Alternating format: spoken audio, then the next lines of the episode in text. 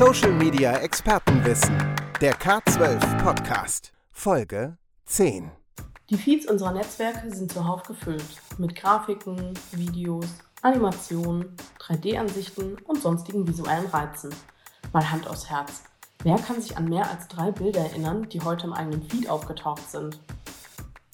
Gerade Unternehmen, aber auch beruflich genutzte Personenprofile stellt das natürlich vor eine besondere Herausforderung.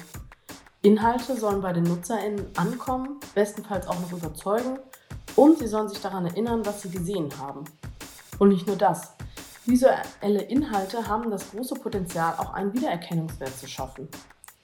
Und genau darum soll es heute gehen. Die visuelle Identität in sozialen Netzwerken, die nennen Expertinnen Social Media Corporate Identity. Unsere liebe Svenja aus der Kreation begleitet unter anderem die Entwicklung der visuellen Identität bei vielen unserer Kundenprojekte. Wir haben etwas tiefer gebohrt und gefragt, worauf kommt es an? Was macht eine gute Social CI aus? Und ist das alles vielleicht auch eher nur ein kurzweiliger Trend? Mein Name ist Delia West und ihr hört die zehnte Folge von Social Media Expertenwissen. Social Media Expertenwissen. Interview. Wir als Agentur hören die Frage nach dem Warum häufig, wenn es um die Entwicklung einer Social CI geht. Gerade dann, wenn schon eine Corporate Identity vorhanden ist. Svenja hat für uns mal auf den Punkt gebracht, welche Zwecke eine Social CI erfüllt. Über Social Media wird ja die Barriere zum Unternehmen selber quasi gekürzt und das bedeutet, dass sich die Beziehung zwischen Unternehmen und Rezipient verändert und eine Social Media Corporate Identity schafft quasi die Rahmenbedingungen für diese Beziehung. Rahmenbedingungen schaffen. Sehr wichtig. Vor allem mit Blick auf eine vorangestellte Social-Media-Strategie. In der werden initial Ziele und Zielgruppen festgelegt. Übrigens, wenn ihr in puncto Social-Media-Strategie noch Wissensdurst habt, die erste Folge unseres Podcasts widmet sich genau diesem Thema. Aber jetzt zurück zur Social-Media CI. Welche Rahmenbedingungen müssen denn dort definiert werden? Was ist überhaupt eine gute CI? Konsistenz, und zwar in sämtlichen Belangen, das betrifft die zu vermittelnden Inhalte, das Wording und die Gestaltung. Und die Nutzer bewegen sich ja so schnell in den sozialen Netzwerken und als Unternehmen muss ich da einfach schnell erfassbar und erkennbar sein, prägnant auftreten, damit die Absprungrate möglichst klein ist. Als Nutzer weiß ich im besten Fall sofort, mit welchem Unternehmen ich mich gerade beschäftige. Und ähm, es kann sich auch positiv auf das Markenbild auswirken, wenn man über den eigenen Tellerrand blickt, was die Gestaltung und die Themen angeht. Deswegen sollte ich als Unternehmen keine Angst haben, mit den Trends zu gehen, sich auszuprobieren, inhaltlich sowie gestalterisch. So bleibt man im Gespräch. Das Gute ist ja auch, dass man diese Sachen sofort messen kann auf Social Media und dann merkt, das funktioniert, das funktioniert nicht. Klingt wie ein Rezept.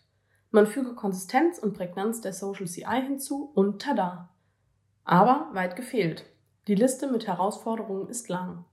Neben strategischen Entscheidungen spielen auch bei der Gestaltung viele weitere Aspekte eine wesentliche Rolle. Wir haben es eben nicht mit der Plattform Social Media zu tun, sondern mit den dazugehörigen Netzwerken und Eigenheiten.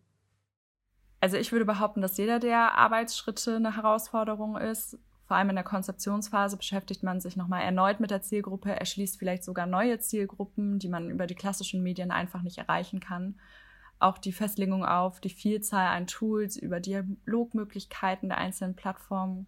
Das kann einen ja zunächst erschlagen, um dort die richtigen Maßnahmen auszuwählen und vor allem auch die richtige Menge an Maßnahmen. Ist schwierig, ist aber auch wichtig. Da mich aber besonders in diesem Prozess die Gestaltung betrifft, muss ich entscheiden, welche Gestaltungselemente ich aus dem regulären Corporate Design auf das Social Media Corporate Design übertrage und ob ich vielleicht neue Gestaltungselemente für diesen Anwendungsbereich entwickle. Und dann gibt es noch die Vorgaben der einzelnen Social-Media-Plattformen.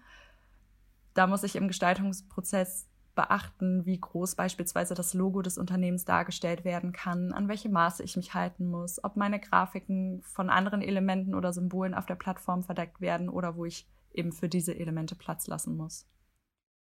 Die Entwicklung und Umsetzung einer Social Corporate Identity umfasst also viele Facetten. Aber wenn wir schon bei Umsetzung sind, wie lässt sich das Ganze für Unternehmen oder Einzelpersonen praktikabel umsetzen, wenn die Pflege der Social-Media-Kanäle in der eigenen Hand liegt und nicht von einer Agentur übernommen wird? Dazu muss der Kunde verstehen, inwiefern sich das Social Media Corporate Design von dem regulären Corporate Design unterscheidet. Da kann ein Style Guide oder ein Social Media Corporate Design Manual helfen. welches sich auf die Maßnahmengestaltung und die Kommunikation der Marke auf den verschiedenen Social-Media-Plattformen konzentriert. Und wenn der Kunde sich selber um die Pflege der Social-Media-Kanäle kümmern möchte, ist es sinnvoll, wenn für sämtliche Maßnahmen Templates erstellt werden. Ich als Designer entwickle also für sämtliche Formate, die gespielt werden, auf den verschiedenen Plattformen Vorlagen, gegebenenfalls auch für verschiedene Programme, wie beispielsweise InDesign, PowerPoint oder sogar Canva. Und um den Kunden an das Thema heranzuführen, an die eigene Pflege der Social-Media-Plattform, ist zur Einführung ein praxisorientierter Workshop mit dem Kunden gemeinsam auch sehr hilfreich. Da kann man nochmal die Möglichkeiten der Plattform und deren Funktion gemeinsam erforschen. Templates helfen also, vor allem die Kernzutat Konsistenz langfristig umsetzen zu können, damit sich das Logo oder grafische Elemente beispielsweise immer an der gleichen Stelle wiederfinden. Da sind wir auch schon wieder bei einer Herausforderung vom Anfang. Wiedererkennungswert. Der wird natürlich auch durch die konsistente Gestaltung kreiert. Noch ist die Notwendigkeit für eine Social CI nicht bei allen professionellen Social Media NutzerInnen angekommen. Ob sich das noch ändert? Svenja hat für uns einen Blick in die Glaskugel zum Thema Social CI geworfen. Ich gehe davon aus, dass Unternehmen oder Einzelpersonen mit hoher Reichweite nicht mehr um das Thema Social Media, Corporate Identity oder Corporate Design drumherum kommen. Die Nachfrage nach Professionalität in dem Bereich ist so hoch, dass die Unternehmen oder Einzelpersonen ohne einen guten Social Media Auftritt nicht mehr sichtbar sind und im digitalen Wust untergehen. Ich persönlich sehe Social Media eben nicht mehr nur als neues Medium, sondern als Grundvoraussetzung für Unternehmen.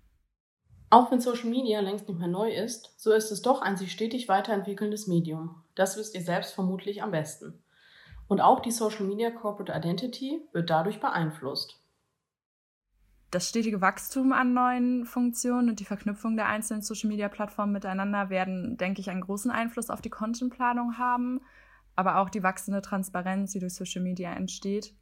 Schnelligkeit spielt auch eine große Rolle. Also wie schnell reagiere ich als Unternehmen auf Social Media, auf bestimmte Themen, wie zeige ich Haltung, von welchen Themen distanziere ich mich. Die perfekte CI vereint also Konsistenz, Prägnanz und Anpassungsfähigkeit im Sinne von neuen Formaten und Inhalten, auf die reagiert werden sollte. Und was sind No-Gos bei einer Social CI?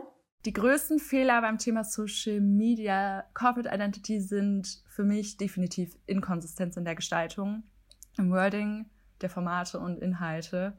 Das sorgt beim Rezipienten einfach für Verwirrung und kann sich negativ auf die Unternehmenswahrnehmung auswirken.